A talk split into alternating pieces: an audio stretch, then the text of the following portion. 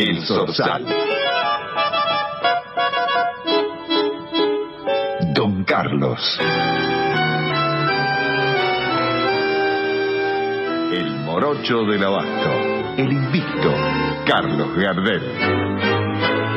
Hasta hoy todos sueñan con su pinta y su voz. Momentos históricos, registros únicos en la vida de la voz del tango. Luis Formento presenta Encuentro de Gardelianos en Por la Vuelta.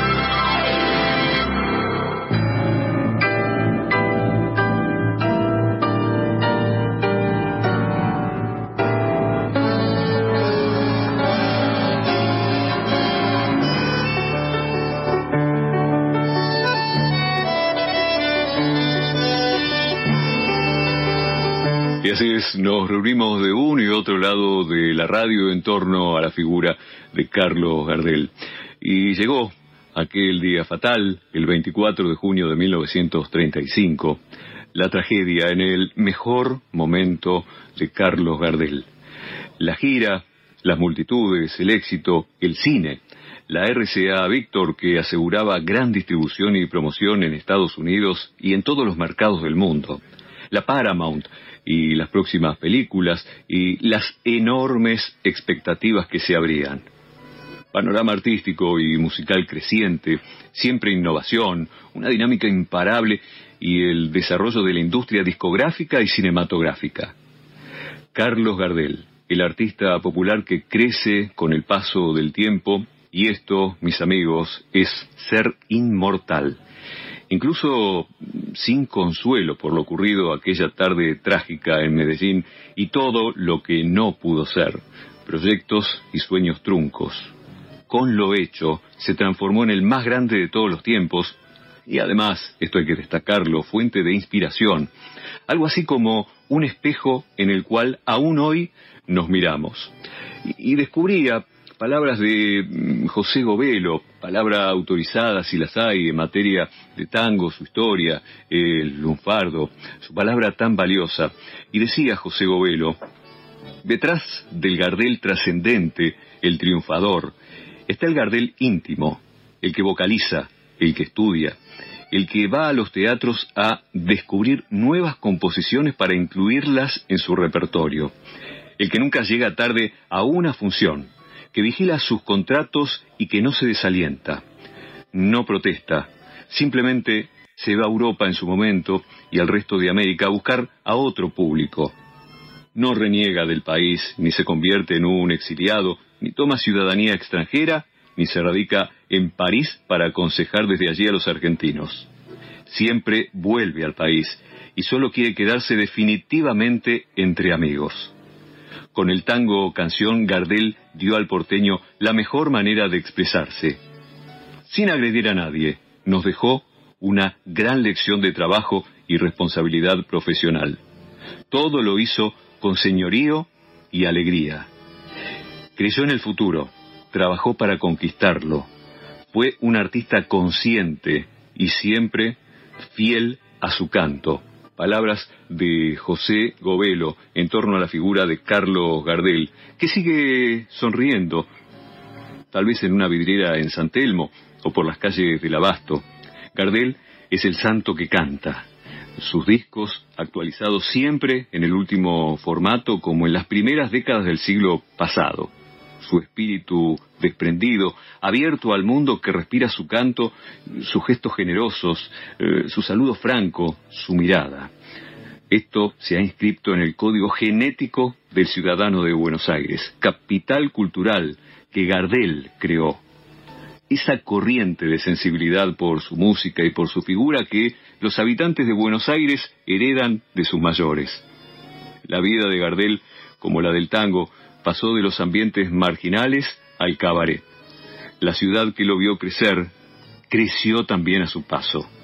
Gardel representa el sueño, el sueño cumplido aquí, en Buenos Aires.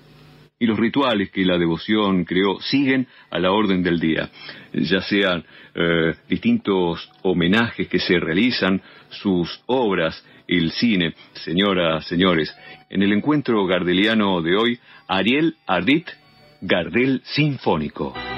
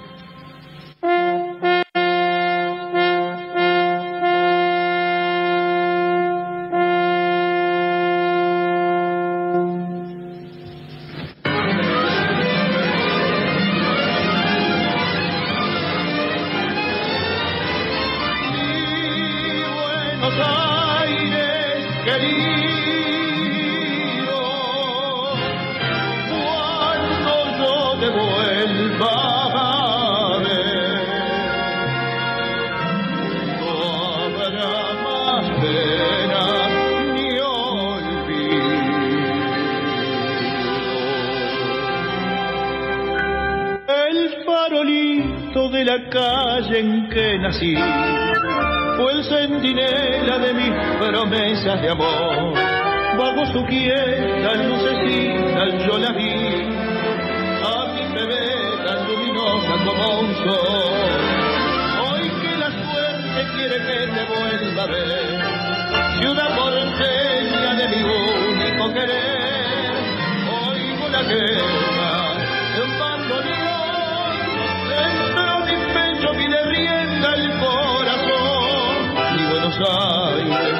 tierra florida, donde mi vida terminaré. Bajo tu amparo no hay desengaño, vuelan los años, olvida el dolor. En caravana los recuerdos pasan como una estela dulce de emoción. Quiero que sepas que al evocarte se van las penas del corazón.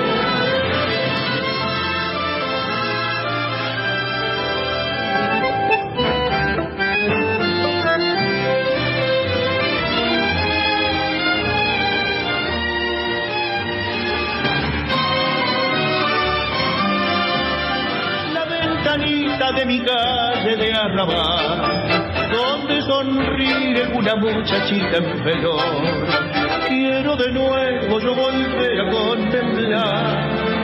Aquellos ojos que acarician al mirar. En la calzada más maleva una canción, dice su ruego de coraje y de pasión,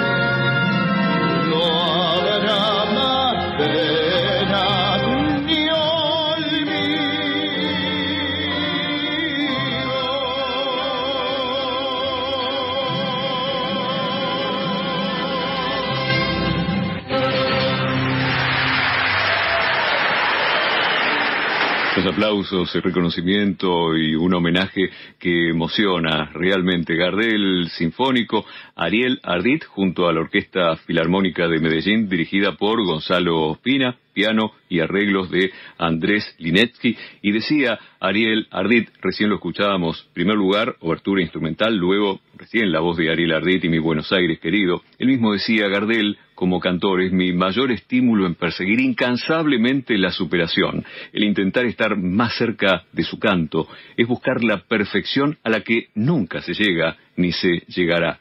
En esa búsqueda reside el crecimiento. Así este homenaje de Ariel Ardit al más grande de todos los tiempos, Carlos Gardel.